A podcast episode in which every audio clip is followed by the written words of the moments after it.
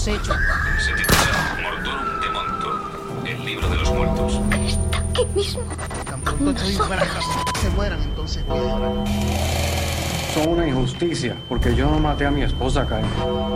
of the so-called Night Stalker. He's the sadistic killer wanted for a series of murders and rapes. Vais a morir todas. Bienvenidos al podcast, al momento de...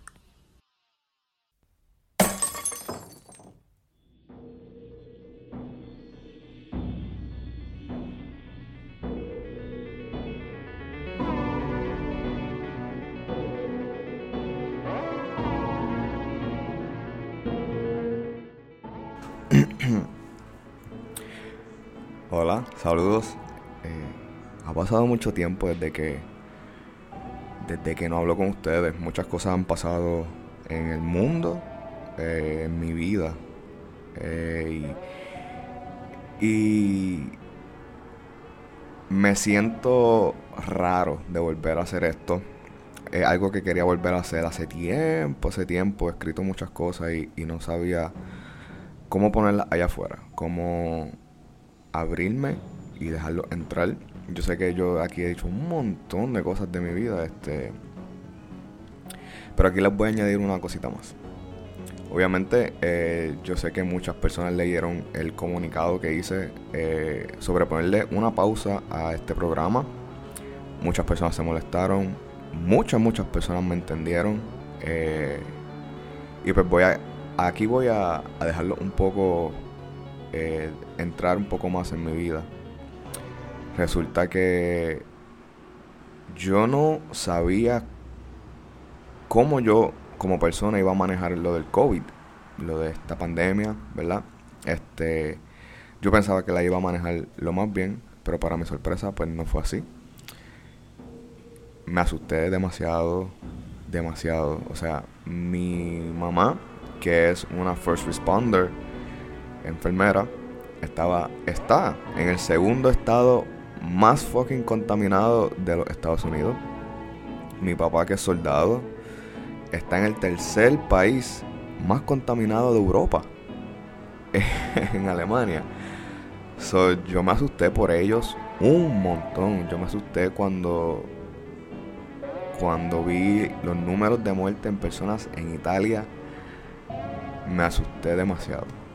Lloré eh, porque no sabía cómo intervenir con esto que estaba pasando. Era algo que obviamente es inevitable, va a pasar. Y cuando no tenemos el control de algo nos sentimos inútil. Y así yo me sentí. Y pues no sabía qué más hacer. Y de verdad que yo siempre he dicho y he mencionado aquí que este podcast es mi terapia. Es más fácil y es más económico que ir a un psicólogo. Y aquí yo hablo y me siento bien. Pero encontré algo que también me empezó a ayudar y es fue a ejercitarme. Me empecé a ejercitar sin parar todos los días. Pues no, me permitieron salir a la calle, comencé a correr en las pistas y físicamente y, y mentalmente me siento bien. Comencé a leer un montón, un montón, un montón, este, y también me sentía bien por esa parte. Pero yo siempre me he sentido en la responsabilidad de hablar con ustedes. Eh, tengo amistades que he creado a través de este podcast que me han escrito aparte para saber si estoy bien y se los agradezco públicamente. Ustedes saben quiénes son. So, eso ha sido lo que ha pasado en estos últimos 90 días de mi vida. Eh, espero que me entiendan los que no me entendieron al comienzo y los que sí me entendieron, espero que me continúen apoyando. Y es algo difícil el no saber lo que va a pasar. Lo desconocido asusta. Y todavía no estamos acostumbrando a esta nueva modalidad en la que vivimos. So, yo les eh, exhorto a que encuentren los que los haga sentir bien. Yo lo encontré, gracias a Dios. Este, encontré que ejercitarme me, hace sentir bien, cabrón. Me hace sentir bien. Siento que estoy en- en una pelea contra mí mismo. Como yo ganarle a mi cuerpo. Yo ganarle a mi mente por tratar de leer un libro en, en menos de tres semanas. Eh, y ya tengo otro libro y lo quiero leer en menos de dos semanas. Es una batalla contra mí mismo, pero me hace sentir bien, me hace sentir estable. Este, pero eh, le doy las gracias a todas las personas que, que se están conectando de verdad a escuchar este podcast. El, el, el retomar, ¿verdad? Retomar este podcast. Que ustedes, pues, me disculpo porque muchas personas me dijeron, me ayudó un montón en, en la cuarentena. Y otras personas me decían, como que necesito contenido durante la cuarentena. Pero yo también necesitaba, como que encontrarme a mí mismo y decir, ok, Anthony, eh, enfócate y tranquilízate. Mira, eh, eh, mira todo holísticamente y luego pasar hacia adelante otra vez. Y yo creo que, que lo, lo he podido lograr en estos últimos días. O sea, aquí estoy de nuevo para ustedes, para llevarle, para tratar de llevarle el mejor contenido de, True Crime en español que, pueda, de verdad, honestamente. todo lo que pueda hacer. So, aquí estoy con una de las historias que está bien, bien incrus- incrustada en mí. Este, porque algo que, que casi me la sé de memoria, algo que escribí sin leer mucho porque la conozco bastante, porque hay mucho contenido allá afuera, he visto documentales, he visto películas, he escuchado podcasts, he leído artículos de esta historia y es como que bien familiar hacia mí. Este, yo honestamente no sé dónde en el mapa se localiza Wisconsin. O sea, este estado no tiene nada atractivo o turístico para ser reconocido. Por eso es que no sabemos dónde fucking está. Todo el mundo sabe dónde está Florida, pero es por su- sus atracciones, right? Este, pero fucking Wisconsin, ¿qué tiene de emocionante? Una sola cosa. Ha dado. ha dado unos fucking asesinos tan bizarros y morbosos. Yo me atrevo a decir mucho más que el propio estado de California. Esta historia yo la tengo bien agarrada de mi corazón, ¿verdad? Y es porque está como que relacionada a mí. Por ejemplo, los videojuegos y ser una persona introvertida. Este, esta es la historia de Slenderman. Yo no sé si ustedes la conocen, pero hoy este, yo he decidido retomar este podcast con esta historia.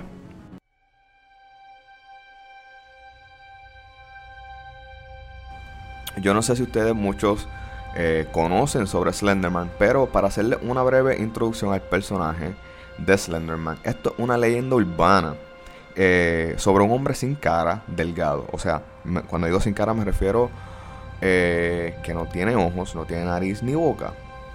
Esta persona, esta figura es sobrepasa los 8 pies de alto, viste una chaqueta y un pantalón de vestir. Slenderman es una figura silenciosa que te acecha y una vez te acecha, literalmente game over. Técni- técnicamente mueres. Este es básicamente el propósito de Slenderman, ¿verdad? De esa leyenda urbana eh, original de una página web llamada Creepypasta, nace la adaptación a un videojuego de PC o de computadora, donde tu único objetivo es correr por la oscuridad de un bosque para evitar que, Slenderman te atrape. Yo tuve la oportunidad de jugarlo y yo no soy muy fanático de, los- de los videojuegos de terror, porque a mí me gusta como que los videojuegos de eh, escapismo, ¿sabes? Como que una historia diferente, un- un- una fantasía. Obviamente sí me gustan los de guerra, los de combate, pero me divierte más eh, estar en el espacio, estar en, un mundo de fantasía combatiendo contra algo, que algo de terror. Eso a mí no me atrae en lo personal. Pero les confieso que es una experiencia bien paranoica el juego. ¿Sabes? Tratar de huir y huir y huir silenciosamente en este bosque o en este en este mapa donde te sueltan este, huir de Slenderman que silenciosamente, estilo Jason Voorhees, ¿verdad? Te está acechando sin ninguna prisa, eh, sin hacer ruido, te está acechando. Y de momento esta figura gigantesca aparece frente eh, de ti y ahí acaba el juego. Y es como que, y asusta el que tú estás, ah, es oscuro, so, tú tienes una linterna que la enciendes para ver dónde está. Una vez encuentras tu camino, la apagas y te diriges, ¿sabes? Sigues caminando. Pero de momento la enciendes y Slenderman está frente de ti y se acaba el juego. Ese es básicamente el juego, mi gente. Eso es el juego de Slenderman. Por lo menos que yo jugué para PC.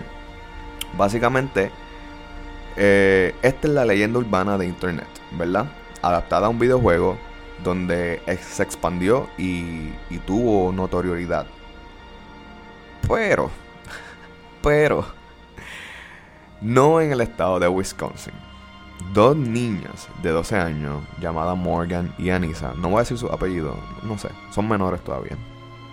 No sé si, me co- corre algún rico. Anyway, I don't care. Cogieron esta mierda y la llevaron a otro nivel, donde terminaron literalmente, literalmente, en un baño de sangre. En el 2014, en Wisconsin, Estados Unidos, Morgan, Anissa y Peyton fueron compañeras de clase eh, de la misma escuela. El director de esta escuela luego confirma que ninguna de estas jóvenes tenían problemas discipli- disciplinarios previos. Eran unas niñas introvertidas, muy tranquilas, que siempre pues, andaban juntas. Estas habían tenido una pijamada justo la noche antes de que todo, todo cambiara. Las chicas habían descubierto a Slenderman en creepypasta.wiki. Estas habían creído que Slenderman era real y había querido demostrar su lealtad hacia él para convertirse en uno de sus proxies. Este, es el- este macro de la historia, ¿verdad?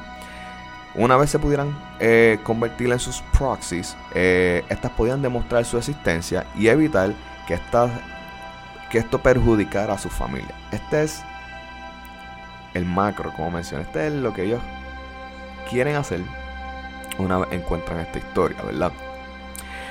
Estas creían que la única forma eh, era de, hacer esto era matar a alguien.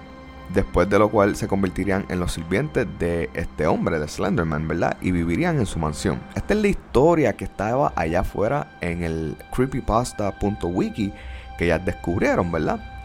Eh, y este, esta mansión eh, quedaba ubicada en el Bosque Nacional. Maldita sea la madre. Maldita sea los nombres de Wisconsin, ¿verdad? Checa Megun slash Nicolette. ¿Ok? Checa Megun Nicolette. Es el, el bosque nacional donde alegadamente estaba la mansión de Slenderman.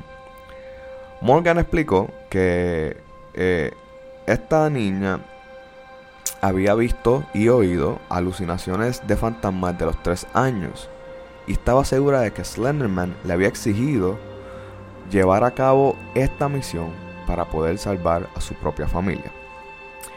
Estas amigas de infancia habían pasado por todo y cuando digo todo me refiero a todo, o sea, cualquier episodio, cualquier situación de burla en la escuela, pelea entre ellas, romper su amistad por chismes, volver a ser amigas, todo, todo lo que básicamente un niño de, no sé, 9 a 13 años pasa a diario, ¿verdad?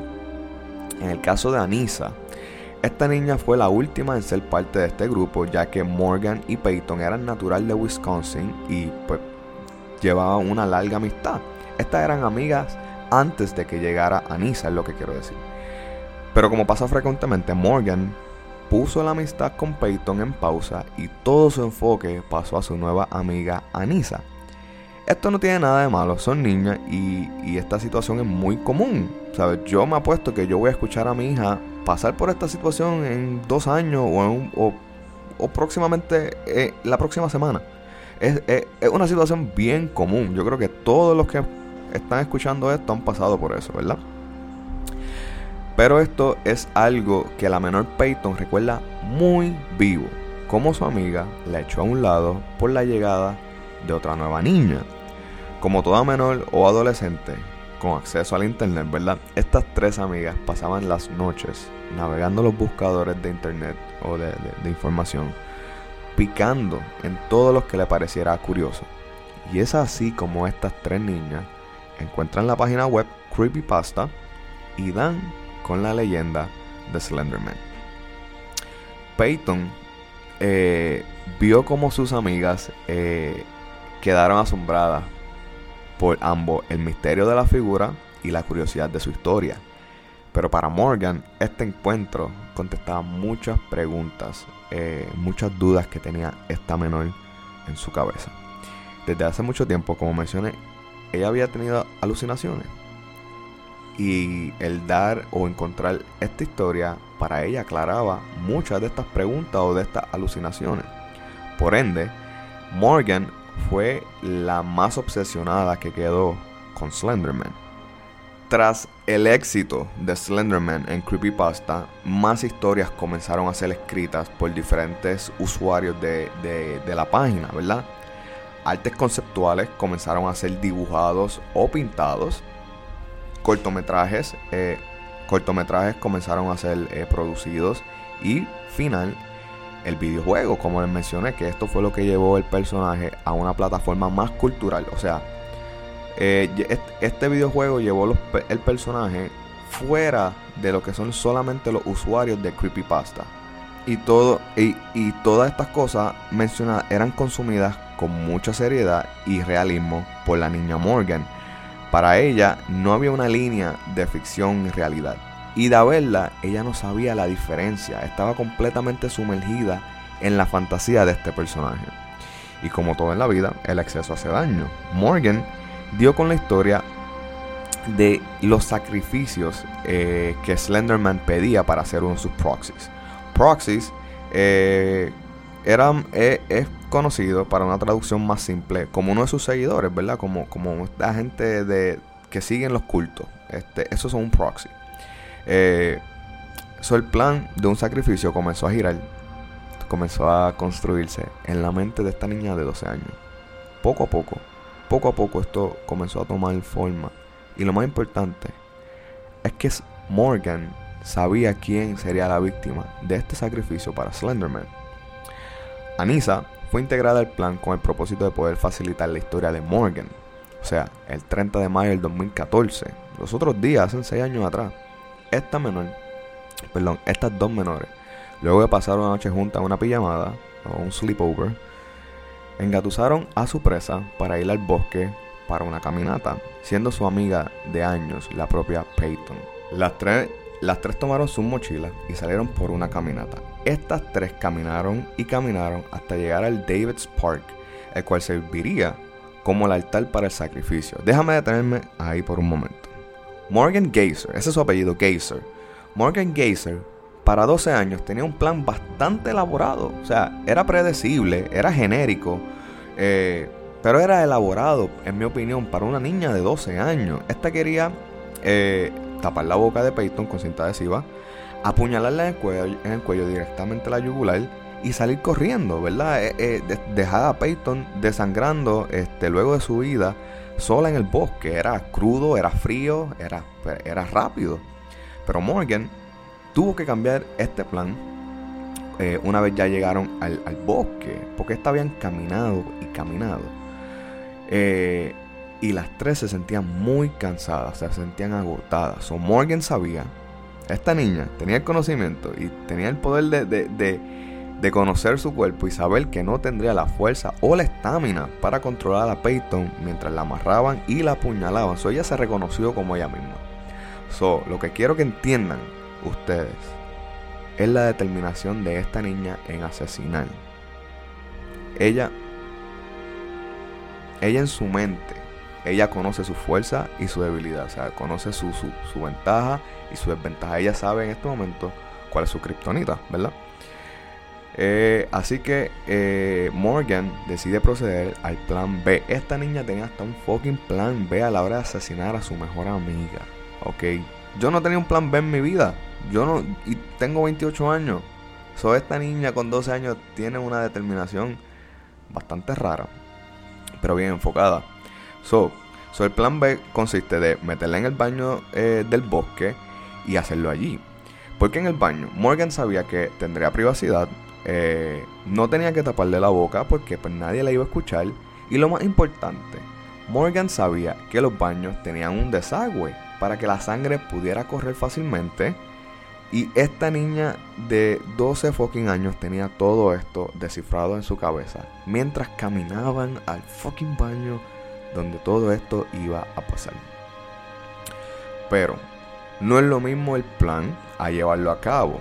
Peyton una vez eh, estaba en el baño, sabía que algo no estaba bien y esta comenzó a ponerse ansiosa. Y al proyectar esta ansiedad, Morgan Geyser retiró su cuchillo de su mochila. Y ahí es cuando ya no hay marcha atrás, ¿verdad? Y el sacrificio para Slenderman iba a comenzar. A pesar del plan de Morgan, esta titubeó al momento de apuñalar a su amiga Peyton. Así que esta asignó a su otra amiga, Anisa, a que ella apuñalara a Peyton.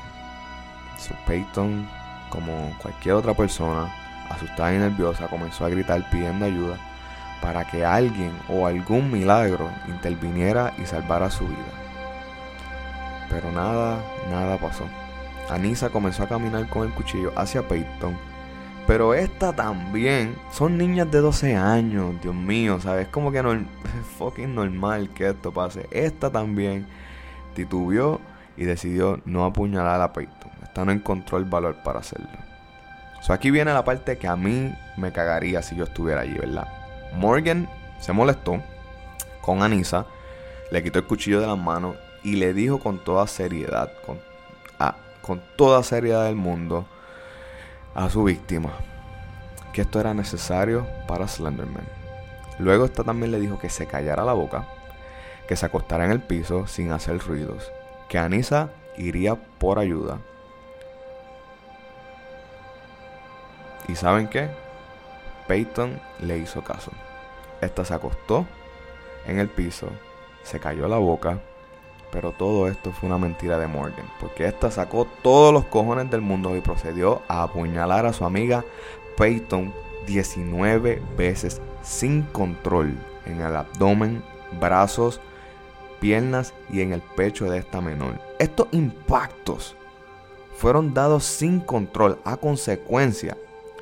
Morgan y Peyton quedaron completamente bañadas y cubiertas en sangre de su amiga Peyton.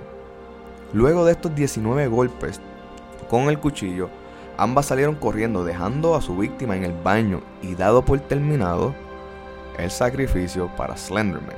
Gente, todo esto que acaba de suceder fue leído por una niña de 12 años en el fucking internet, donde esta en su psique, en su mente, pensaba que esta era la única manera de que Slenderman no asesinara a su familia. So tengamos conciencia. Yo entiendo, yo entiendo que hay una línea de ficción, pero hay gente que no la ve, obviamente, ¿verdad? Esto no termina ahí, ¿verdad? El propósito era hacer un proxy. Y para hacer un proxy tenías que llegar a la mansión de, de Slenderman que quedaba en el parque, que no voy a mencionar porque es muy difícil para mí. Eh, so para hacer un proxy de Slender, estas tenían que llegar a la mansión para terminar su iniciación. So Morgan y Anissa comenzaron a caminar y caminar y caminar. Y estas niñas dicen que caminaron por más de dos horas sin ninguna decir una sola palabra. Ok. Tanto sí, estas caminaron por una de las vías principales de Wisconsin y estas fueron detenidas por la policía que solamente vieron dos niñas pequeñas caminando bañadas en fucking sangre de pies a cabeza. So, estas, estas, ellas no fueron detenidas por sospecho. Estas simplemente fueron detenidas por qué carajo te pasó que tú estás caminando cubierta de sangre por la calle. Esa fue la única razón por la cual estas niñas fueron detenidas. Luego de eso, Peyton luego de eso, Peyton despertó de su, de su ataque y esta también cubierta en sangre. Hizo un milagroso intento por caminar y salir del, del baño de David's Park, donde casi fue asesinada, para intentar sobrevivir. Pero la pérdida de sangre había sido demasiada y esta estaba muy débil, se desplomaba el caminar. So, esta no le quedó de otra que arrastrarse este, por todo el parque. Pero por suerte, un ciclista que transitaba por el parque la vio y pidió ayuda a la moribunda menor. Peyton le tomó 7 días en el hospital para poder eh, recuperarse. Esta por obra y gracia divina de los dioses del Olimpo y los dioses romanos, todo. Eh, ninguno de los 19 eh, impactos con el cuchillo tocó ningún órgano vital de esta niña. Este, eso a esta le tomó 7 días recuperarse y poder contar bien su historia, todo lo que sucedió, ¿verdad? Anisa, una vez encuentran a esta niña apuñalada y encuentran a estas otras dos niñas eh, bañadas en sangre caminando, Morgan aún tenía en su posesión el cuchillo que se utilizó. Pues obviamente pues todo como que conecta y pues encontramos la víctima y, y, pues las personas que llevaron esto a cabo, los perpetradores. Rápidamente Anisa eh, confesó todo y dijo que todo fue plan de Morgan y mostraba remordimiento por, por, haber llevado eso a cabo contra su nueva amiga Peyton, ¿verdad? Pero aún así, esta niña fue eh, sentenciada a asesinato en segundo grado y esta fue sentenciada a 25 años de cárcel. Pero escuchen esto, Morgan, que también le tiró toda la culpa a Anissa, a pesar de ser la mente maestra de todo el plan, fue evaluada y encontraron que esta niña sufría de ser paranoica esquizofrénica, lo que pues por parte explica las alucinaciones de fantasmas desde una eh, pequeña edad, ¿verdad? También se conoció que su padre sufría de la misma condición. es como yo a veces he mencionado en el podcast y los otros días se lo dije a Yurian. La salud mental eh, no es mi culpa, pero sí es mi responsabilidad. eso es bien importante. si tú padeces de una condición y piensas que a lo mejor tus hijos van a padecer de eso, vamos a tratar de, tomar responsabilidad.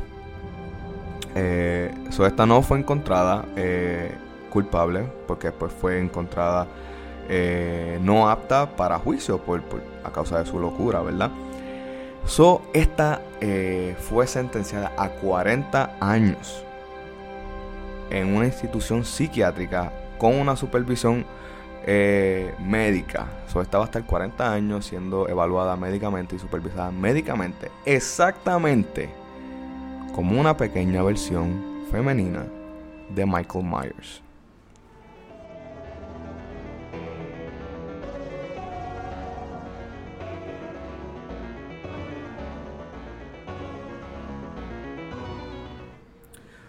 So ahí lo tienen mi gente del episodio de, de el relaunch, ¿verdad? El retomar de este podcast, eh, la historia de Slenderman.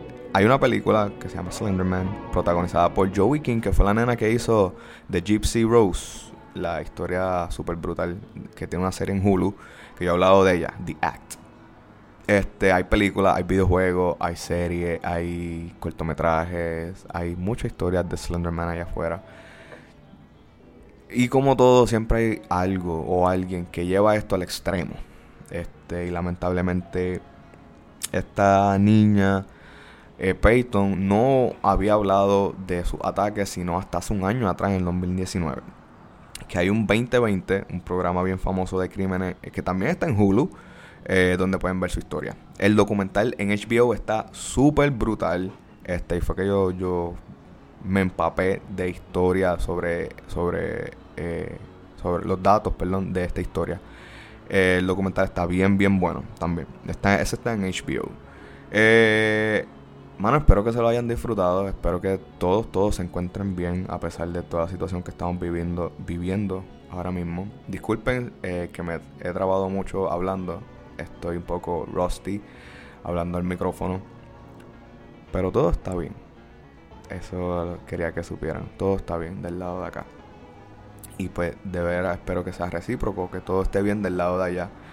Este, ah, algo que quería decir. No estoy en las redes sociales, para nada. Fue algo de lo que hice eh, durante este aislamiento, durante el, este periodo que me salí. Las noticias me agobiaron bien cabrón, en verdad. Y creo que solamente estoy usando Instagram, Facebook bien poco. Este, son ustedes en las redes, pero voy a voy a voy a ver si, si alguien pues, me escribe, pues trataré de contestarle. Solo quiero un montón. Gracias de corazón por haberse conectado, por haberlo escuchado. Si lo escucharon hasta el final, de corazón, de, de, de mi parte, les agradezco que estén ahí. Este.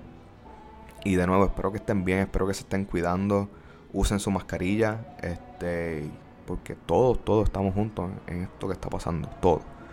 So, por favor, cuídense mucho, los quiero. Gracias por, por, aceptarme, eh, gracias por entenderme. Eh, así que se cuidan, por favor, se los pido bien de corazón. Cuídense, los quiero mucho. Y espero hablar con ustedes pronto en otro próximo episodio de Al Momento de... Y, puñeta, como siempre nos damos cuenta, siempre es quien menos tú fucking piensas que es. Si tu amigo te invita para el bosque, no fucking vaya. no vayas con él solo por el bosque, a menos que vayan en corillo. O no se metan para el bosque, vayan a otro sitio. Social distancing. Siempre es quien menos tú piensas que es. Los quiero, de verdad, los quiero un montón. Se cuidan. Chequeamos, hasta la próxima.